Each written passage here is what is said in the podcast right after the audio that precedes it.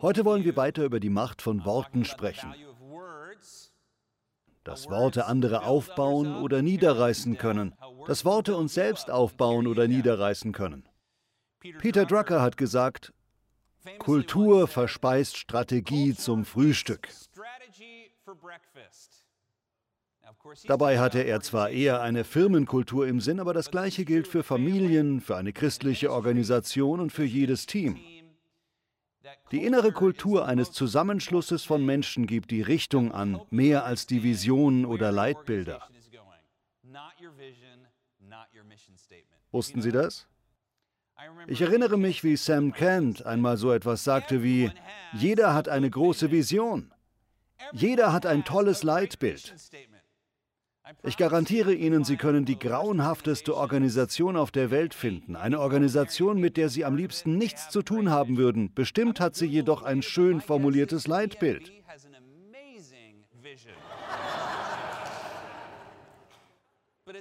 Doch unterm Strich wird eine Gruppe nicht von einer Vision oder einem Leitbild angetrieben, sondern von ihrer Kultur. Und die ist nicht leicht zu definieren, zu schaffen oder zu ändern. Ich möchte heute dort anknüpfen, wo ich letztes Mal aufgehört habe, nämlich dass Worte spritzend sind. Man kann Worte nicht an andere austeilen, ohne selbst ein bisschen davon abzubekommen. In der antiken Welt herrschte die Vorstellung, wenn man jemanden mit einem Fluch belegte, kostete das einen etwas. Und zwar würde man selbst ein Stück des Fluches abbekommen.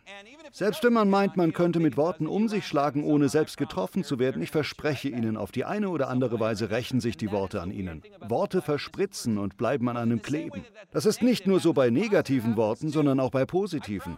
Ich verspreche Ihnen, wenn Sie sich heute besondere Mühe geben, fünf Menschen zu ermutigen, dann werden Sie sich selbst ermutigt fühlen. Die meisten Menschen werden Ihnen im Gegenzug ebenfalls etwas Nettes sagen. Sie werden sich gut fühlen, während Sie es sagen. Die positive Atmosphäre steigert sich. Worte haben etwas Spritzendes an sich. Ich habe diesen Begriff von meinem Sohn, nicht aus einem Buch. Aber wir wollen ihn benutzen. Spritzend. Worte sind spritzend. Gut. Als ich während meiner Schul- und Studienjahre bei humanitären Einsätzen und Missionsreisen mitmachte, gab es immer sehr klare Regeln hinsichtlich unserer Wortwahl. Wenn man in den USA lebt mit Klimaanlagen, Pizza, Fernsehen und einem Auto, ist man nicht demselben Druck ausgesetzt wie in einem Entwicklungsland, wo man sich vielleicht die Ruhe einfängt oder sehnsüchtig an den Hamburger vor einer Woche zurückdenkt, weil das, was man dort isst, eher nach frittierten Käferlarven aussieht. Wenn man aus dem Westen kommt, wenn man als privilegierter Amerikaner von einem Ort wie Irvine hier in Kalifornien kommt und woanders hinreist, um Menschen zu helfen, dann kann die gute Laune schnell den Bach runtergehen. Deshalb gab es für unser Team Regeln wie die folgenden. Und das war bei jedem Einsatz der Fall, an dem ich teilgenommen habe. Jedes Team hatte irgendeine Form dieser Regeln. Regel Nummer eins: Sprich nicht das Offensichtliche aus. Wenn es draußen heiß ist, sage nicht, es ist heiß draußen. Wenn das Essen nicht gut schmeckt, sage nicht, das Essen schmeckt nicht gut. Das wissen schon alle. Wenn man es laut ausspricht, kann man spüren, wie die Stimmung sinkt. Oh, es ist so heiß draußen. Wir ermahnten einander, keinen schwarzen Humor. Und das, obwohl ich schwarzen Humor eigentlich liebe, um ganz ehrlich zu sein. Ich liebe eine große Bandbreite an Humor, schwarzen, hellen, ich liebe Humor allgemein. Aber auf einer Missionsreise oder in einer schwierigen Situation ist schwarzer Humor nicht unbedingt gut. Wenn man ein anderes Teammitglied schlecht gemacht hat, selbst nur scherzhaft, durfte der andere an eine Regel appellieren, die in jeder Gruppe gegolten hat, in der ich je war. Der andere konnte Seven Up sagen, womit nicht die gleichnamige Limonade gemeint war, sondern wenn jemand etwas Negatives über einen gesagt hat, und man an Seven Up appellierte, dann musste der andere einem sieben aufrichtige Komplimente machen. Das ist besonders für männliche Teammitglieder gut, denn Jungen im Teenageralter machen sich gegenseitig liebend gerne runter. Noch lieber aber üben sie Druck auf einen Freund aus, die Komplimente der Seven-Up-Regel zu geben.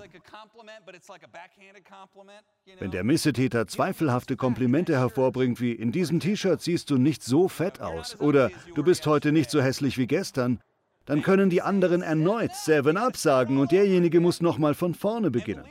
Ob Sie es glauben oder nicht, diese Regeln helfen sehr dabei, die Stimmung, die Vision und die Kultur des Teams aufrechtzuerhalten.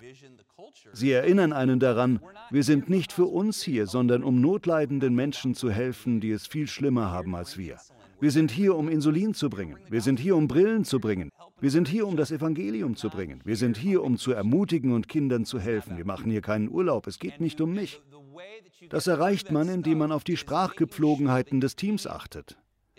Durch die richtigen Worte werden die Werte des Teams aufrechterhalten und es funktioniert. Das merkt man besonders daran, was passiert, wenn die Regeln gebrochen werden. Dann geht's bergab, rasant. Ich erinnere mich, wie wir einmal in Thailand waren und in so einem Fahrzeug saßen. Ich weiß gar nicht, wie man es nennt. Es hat drei Räder. Es sieht so aus wie das Fahrzeug, das in den Marvel-Comics Dr. Henry Hank Pym für den Ant-Man gemacht hat. Es ist wie ein Bus auf die Größe eines PKWs geschrumpft, aber immer noch mit genauso vielen Passagieren wie ein Bus. Ein winziger dreirädriger Bus, in den sich 15 Menschen quetschten. Wir sitzen also dort zusammengepfercht. Draußen sind es eine Million Grad. Es ist schwül und so versmoggt in Bangkok, dass man überall Rauch sehen kann. Und dann gibt es einen Jugendlichen, der unaufhörlich meckert.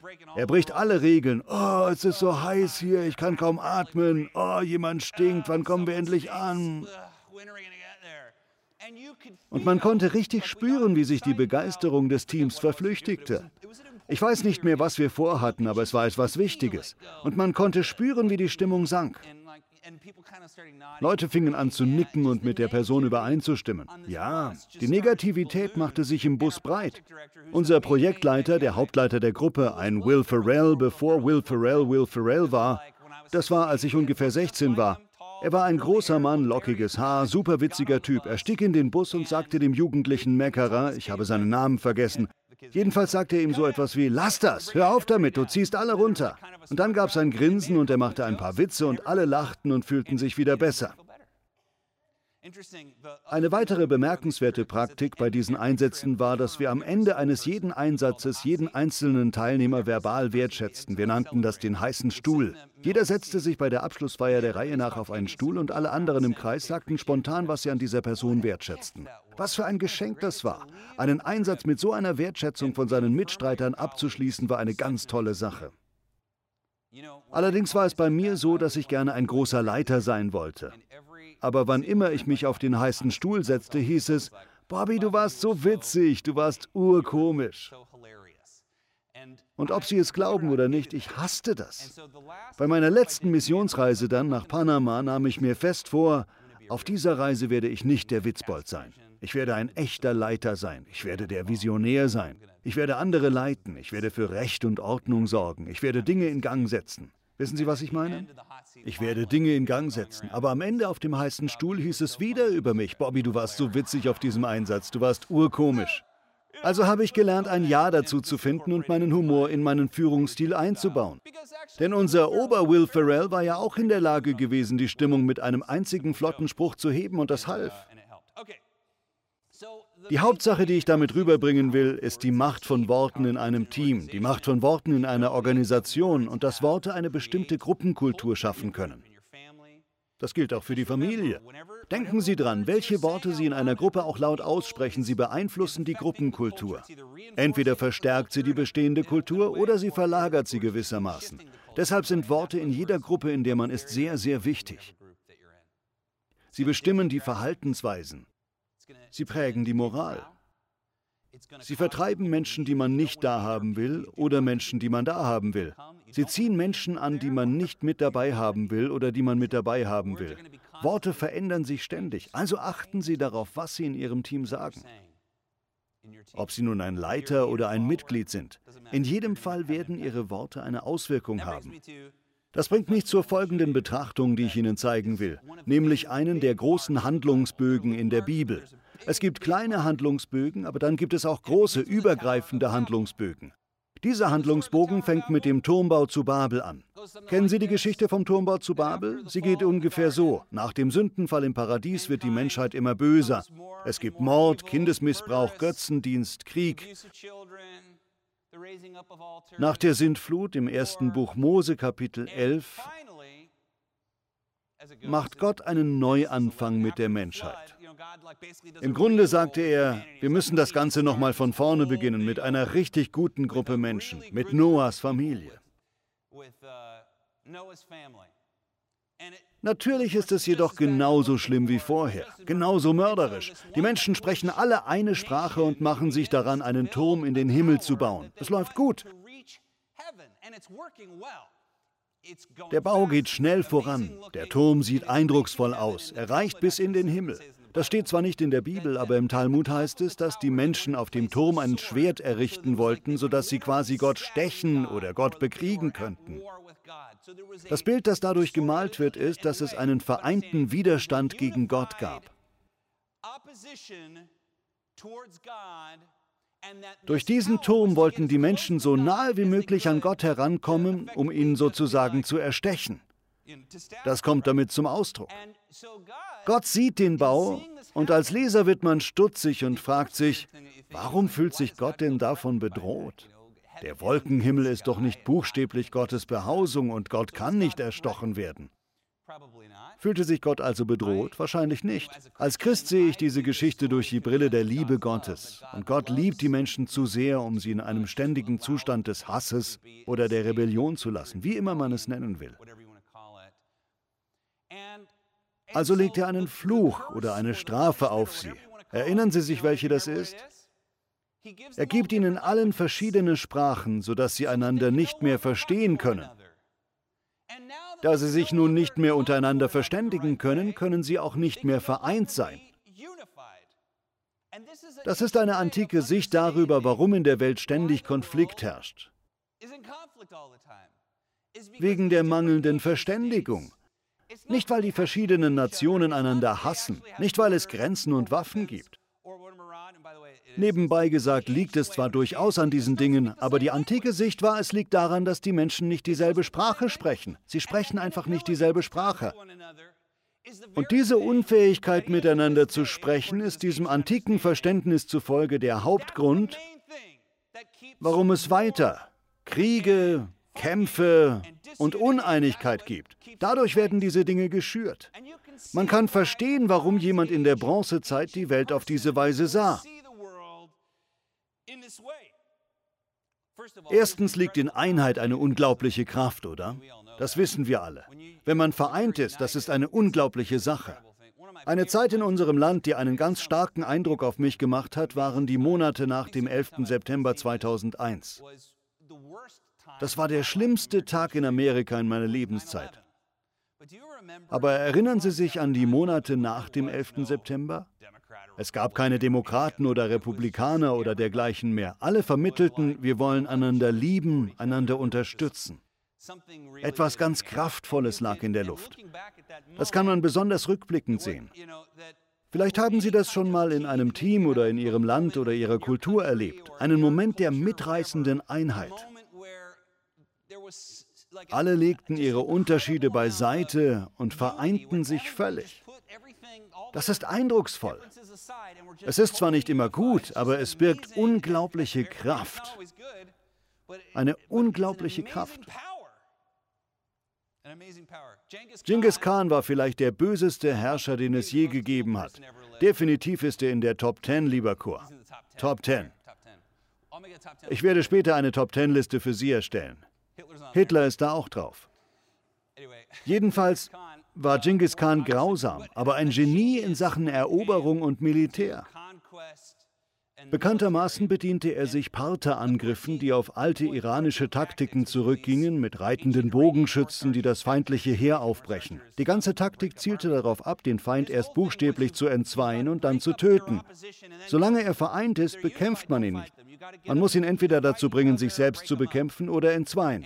Bestimmt ist das nur eine Legende, aber angeblich soll Genghis Khan eine Handvoll Pfeile genommen und seinen Söhnen gesagt haben, haltet zusammen. Solange ihr zusammenhaltet, kann euch niemand brechen. Zur Veranschaulichung versuchte er die Handvoll Pfeile alle auf einmal zu brechen. Gibt es hingegen Spaltung unter euch, passiert das hier. Dann knack, knack, knack, zerbrach er einen Pfeil nach dem anderen. Das wissen wir, oder? Eine Gruppe, die durch interne Machtkämpfe gespalten ist, kann leicht besiegt werden. Eine vereinte Gruppe hingegen ist sehr schwer zu besiegen. Eine Weise, wie diese Einheit im antiken Verständnis erzeugt wird, ist durch Sprache. Deshalb ist auch Esperanto entstanden. Wissen Sie, was Esperanto ist? Ich hatte Esperanto überhaupt nicht mehr auf dem Radar gehabt, bis mir meine Tochter eine Sprach-App zeigte. Wie heißt sie nochmal? Duolingo, ist das richtig? Mit dem Vogel, eine spaßige App. Wenn Sie eine Sprache lernen wollen, probieren Sie mal Duolingo aus. Ist kostenlos. Eine der Sprachen, die man dort lernen kann, ist Esperanto. Als ich das sah, dachte ich, Esperanto? Esperanto wurde aufgrund einer genialen Idee geschaffen. Oder besser gesagt, aufgrund einer Idee, die in vielerlei Hinsicht so genial wie einfältig war.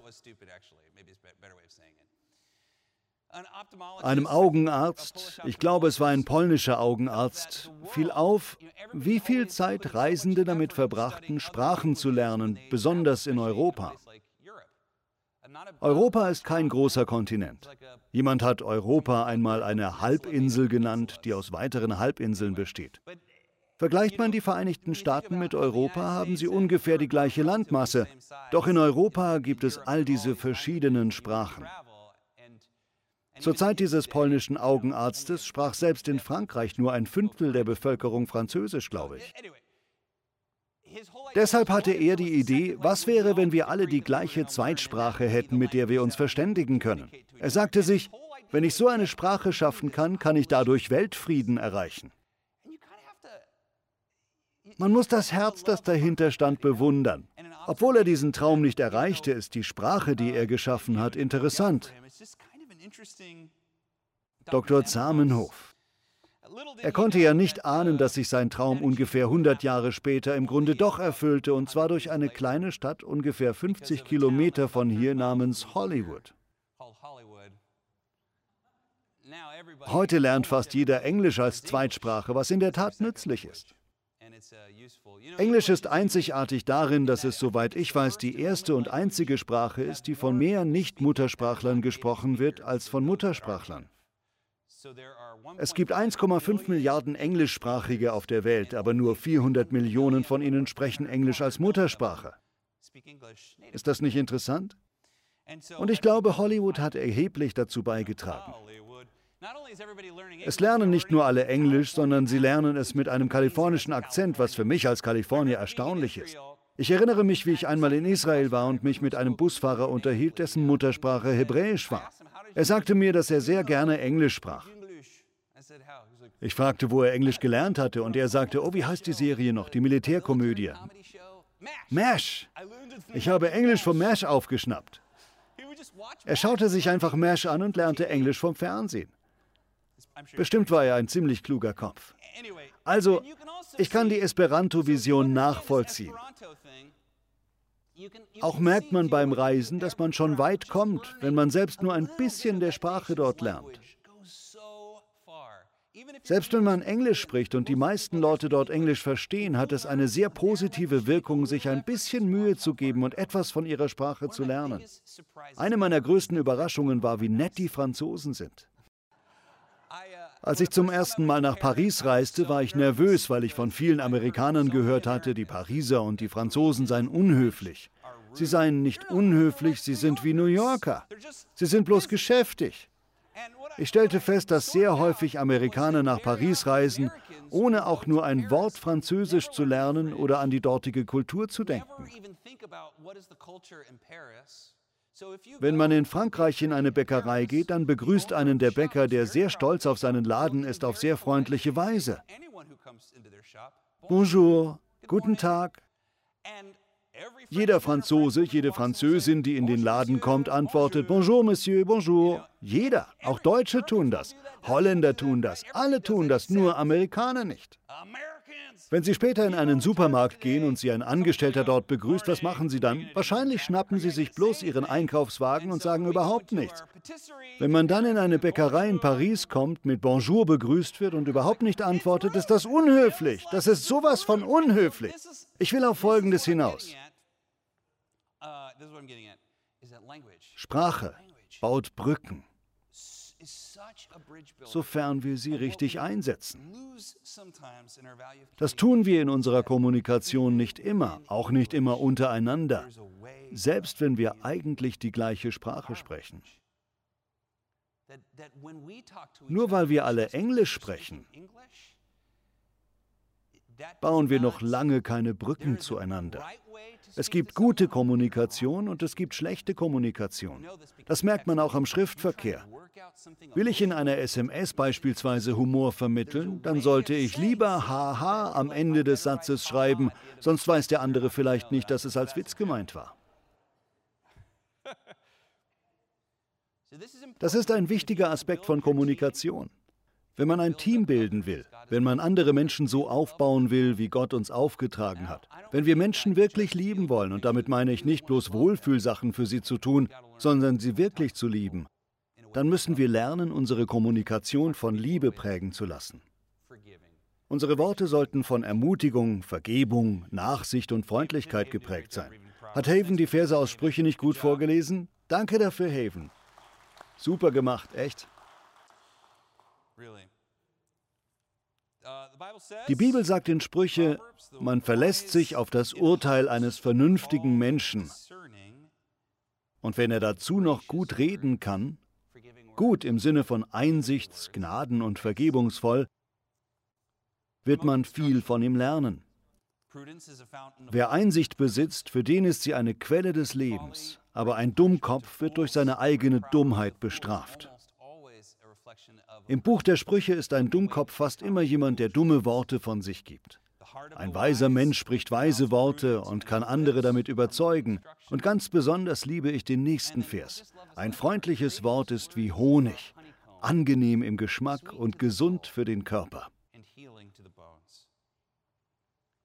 Deshalb hat Jesus sich so entschieden gegen die Verwendung des Wortes Raka ausgesprochen. Raka ist ein Ausdruck der Verachtung, eine wüste Beschimpfung. Oder wenn jemand sagt, du Dummkopf. Dadurch zerstört man andere. Jesus sagt, es ist fast so, wie wenn man das Herz eines Mörders hat. Das heißt nicht unbedingt, dass man den anderen tatsächlich umbringen will. Aber das ist jetzt meine Auslegung. Man hätte nichts dagegen, wenn derjenige sterben würde. Man schert sich nicht um ihn. Man hat die Nase voll von ihm. Man ist fertig mit ihm. Wenn man das zum Ausdruck bringen und demjenigen mit einem Wort wehtun wollte, sagte man Raka, was immer es genau bedeutet. Nebenbei bemerkt wollte man sich ein neues Schimpfwort in Esperanto ausdenken. Sollte es Raka sein, was man hier ganz hinten im Hals aussprechen muss. Und das können nur coole Leute. Als Kinder verinnerlichen wir die Worte unserer Eltern, Elternfiguren oder Erzieher. Deshalb spielt es so eine große Rolle, was man Kindern sagt, selbst fremden Kindern. Denn Kinder nehmen das auf, was Erwachsene ihnen sagen. Das ist so wichtig. Wenn ein Vater einer Tochter sagt, dass sie hübsch ist und eine Mutter ihrem Sohn sagt, dass sie ihn liebt und umgedreht, wenn Eltern, Tanten, Onkel, Großeltern ermutigende Worte sagen, dann bleibt diese Liebe im Herzen des Kindes, selbst wenn diese Elternfiguren nicht mehr da sind. Auch Verachtung bleibt im Herzen. Wenn man versäumt, Positives zu sagen oder wenn man stattdessen Negatives sagt, dann hat das Kind als Erwachsener viel damit zu tun, diese seelischen Schmerzen und Unsicherheiten zu überwinden. Es gibt viele wissenschaftliche Untersuchungen, die untermauern, wie sich ermutigende, liebevolle Worte auf ein Kind auswirken. Es verleiht ihm innere Kraft. Diese Worte bleiben in dem Kind, selbst noch als Erwachsener, lange nachdem die Eltern gestorben sind. Die verinnerlichten Worte bleiben. Deshalb stellt man auch bei Erwachsenen fest, dass es bestimmte Kritiken gibt, auf die jemand empfindlicher reagiert als andere. Andersherum gibt es bestimmte Komplimente, die ihn mehr aufrichten als andere.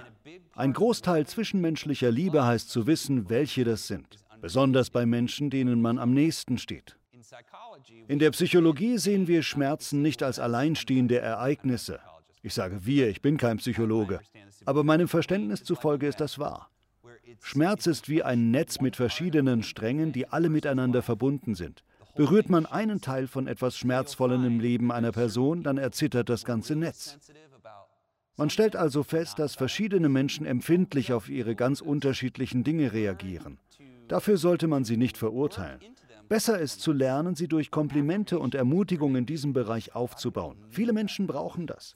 Noch ein letztes Wort, okay? 90 Prozent dessen, was man anderen vermittelt, hängt vom Ton ab. Hören Sie zu. Ich habe das von Opa Pursley gelernt, der Linguist ist und lange Spanischlehrer war. Wenn ein Baby eine Sprache lernt, lernt es nicht als erstes Worte, sondern Töne. Deshalb klingt Gugu Gaga in amerikanischen Tönen anders als Gugu Gaga in Thailand oder Nepal. Babys lernen anhand des Tons, was gemeint ist. Das bedeutet, was ist das? Oder uh, das bedeutet, das mache ich nicht, richtig? Man kann es hören. Würden Sie die gleichen Laute allerdings in China machen, bedeuten sie vielleicht etwas ganz anderes. Das liegt am unterschiedlichen Ton. Als mein Opa mir Spanisch beibrachte, hat er mir zuerst den Ton beigebracht. Bittet man jemanden beispielsweise einem das Salz zu reichen, klingt das auf Spanisch mit einem amerikanischen Akzent so: Pasa la sal, por favor. Mein Opa sagte, das klingt feminin und komisch, mit so einem Ton eine Frage zu stellen. Man sagt, Pasa la sal, por favor. Der Ton geht bei der Frage nach unten. Das hat er mir beigebracht, um richtig sprechen zu können. Der Ton ist also das Erste, was man lernt. Und der Ton bleibt ausschlaggebend. Auch als Erwachsener spielt der Ton beispielsweise eine wichtigere Rolle als die Worte selbst. Besonders wenn man einen Konflikt schlichten, die Bienen ausräuchern oder etwas in einem Team klären will, dann ist der Ton ganz wichtig. Die Redewendung Bienen ausräuchern habe ich von Russ. Als wir hier in Kalifornien so viele Brände hatten und die Situation so schlimm war, wollte er sich oft darüber beschweren und ich wollte mich da nicht hineinziehen lassen. Da sagte er, ich sei wie Rauch für Bienen. Und wissen Sie, was das Geheimnis ist, wie Rauch für Bienen zu sein? Ruhe in den Aufruhr zu bringen. Es ist der Ton. Es sind nicht die Worte. Wie viele Leute sorgen sich, was soll ich sagen, was soll ich sagen? Ich frage mich hingegen immer, welches Gefühl möchte ich durch meine Worte vermitteln? Wie sollen sich meine Zuhörer fühlen? Sollen Sie in meinem Ton Mitgefühl und Verständnis hören? Ich höre euch, ich höre euch. Das ist eine viel bessere Kommunikationsweise. Der Ton, denken Sie daran. Wenn man die Freundin fragt, alles in Ordnung, und sie erwidert, alles in Ordnung, dann ist nicht alles in Ordnung, okay? Bei ihr ist nicht alles in Ordnung. Wenn eine Frau ihren Mann fragt, alles in Ordnung, und er erwidert, alles in Ordnung, dann braucht er einen Keks. Er hat Hunger. Gut. Okay. Das wissen wir alle. Jetzt aber wirklich die letzten Worte. Bauen Sie Menschen auf, liebe Freunde. Bauen Sie Menschen einfach auf. Bauen Sie Menschen auf. Rechtfertigen Sie Ihr Niederreißen nicht mit Ich sage eben, wie es ist. Seien Sie nicht so jemand. Tratschen Sie nicht, lügen Sie nicht, sprechen Sie nicht Schlechtes über andere Menschen aus. Bauen Sie Menschen einfach auf. Das lenkt Ihr eigenes Leben in die richtige Richtung. Machen Sie Komplimente, ermutigen Sie Menschen. Wenn Sie von jemandem inspiriert oder beeindruckt sind, dann sagen Sie es ihm. Ich bin davon beeindruckt. Das ist ein hervorragendes Mittel, Menschen kennenzulernen. Bedanken Sie sich, wenn jemand etwas Nettes für Sie tut, selbst wenn es zu erwarten war. Ich weiß, ich erinnere ständig daran. Liebe Freunde, bauen Sie sich selbst auch auf. Sie dürfen ruhig in den Spiegel schauen und sich etwas Ermutigendes sagen. Meinen Sie, ich hätte das noch nie getan? Meinen Sie, ich bin noch keinen Hügel hinaufgelaufen und hätte das Gefühl gehabt, dass ich sterbe, mir dann aber gut zugesprochen, Bobby, das ist dein Hügel, du schaffst diesen Hügel hoch. Meinen Sie, ich habe noch nie eine Rechnung angeschaut, als wir pleite waren und mir gesagt, Bobby, du findest einen Weg, sie zu begleichen? Meinen Sie, ich habe mir nicht gut zugesprochen, als ich zum 50. Mal vor der Tür eines Kinderkrankenhauses gestanden habe?